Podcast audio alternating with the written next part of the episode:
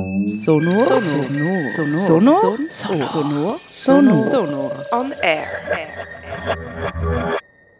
Was ist denn eigentlich überhaupt ein Audio-Walk?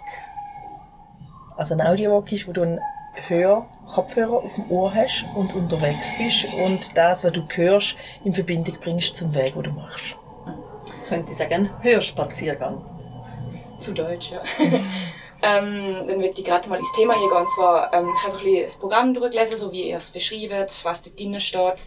Ähm, und Fremdsein ist ein mega wichtiger Begriff in dem ganzen Hörspaziergang, Audio-Walk. Was bedeutet das Wort für euch? Ja, wir haben in der Beschreibung so Fremd, Fremdheit, Fremdsein projizieren wir häufig auf andere, andere oder andere Sachen, andere Länder, andere Kulturen sind fremd für uns. Und dabei verdrängen wir wie oft, dass wir vielleicht uns selber fremd fühlen. Und in dem Audiowalk wenn wir die Leute an eine Erfahrung anführen, wo sie sich fremd fühlen in der eigenen Quartier, in der eigenen Umgebung.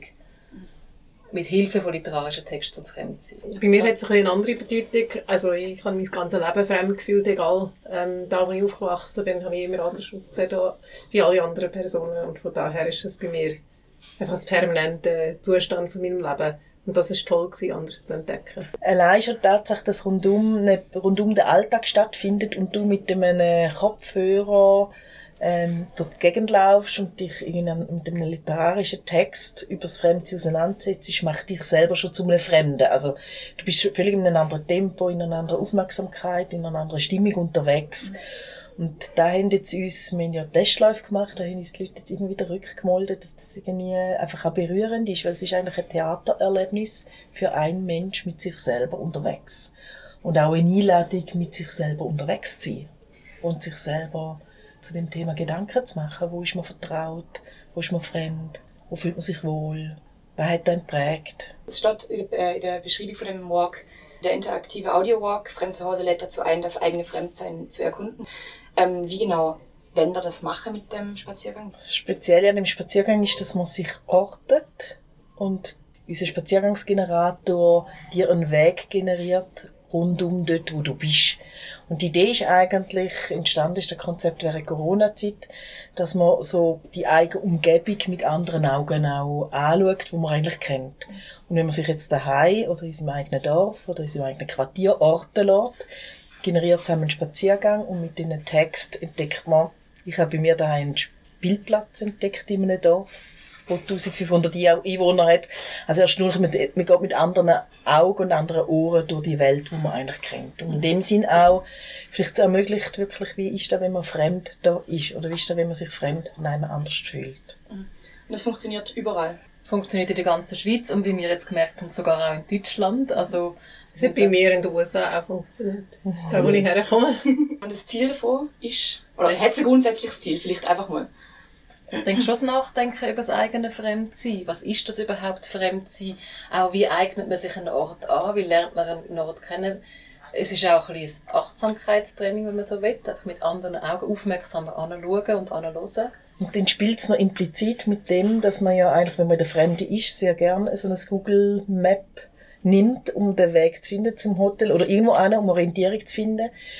Und ich glaube, der Audiowalk macht das mit einem. Also, man kann auch verloren gehen, es kann sehr gut funktionieren. Also, so, was heisst das eigentlich, sich auf so digitale Informationsquellen zu verloren? Ja, es generiert manchmal mega eigenartige Sachen. Also, irgendwie, man macht das oft da, wo man herkommt oder da, wo man wohnt und dann sucht es komplett eigenartige Wege aus, wo man sich nie wird gehen. Und das ist einerseits ein Zufall von Technologie und andererseits wie ein Zustand von unserem Leben heute. Also spielt also die Digitalität eine Rolle mit Jestan? Absolut. Absolut.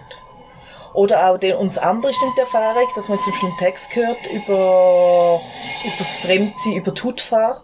Und ich habe den letzten Mal den Audiowalk in St. Gallen gelesen und es fallen da einfach alle andersfarbigen Menschen auf. Also du schaust auch anders in die Welt raus, weil du ja oft mal mit einem Text konfrontiert bist. Ja, die Texte sind vielleicht gerade ein gutes Stichwort. Ähm, was sind das für Texte? Was haben das für Leute euch zusammengesucht? Das sind literarische Texte, also wenn man von einer Station zur nächsten läuft, zum Beispiel von einem Spielplatz zu einem Brunnen oder vom Brunnen zu einer Sitzbank oder zu einer Kille, hört man jeweils wirklich einen Ausschnitt von einem literarischen Text von einem Autor oder Autorin, der heute lebt, wo wir dann auch ein Studio gebeten haben, wo der Text für uns eingesprochen hat. Das ist zum Beispiel der Usama al-Shahmani, ein irakischer Autor, oder Samira El-Mavi, ein, ein Sekonda, also ein, ein afrikanischer Vater, Schweizer Mutter hat.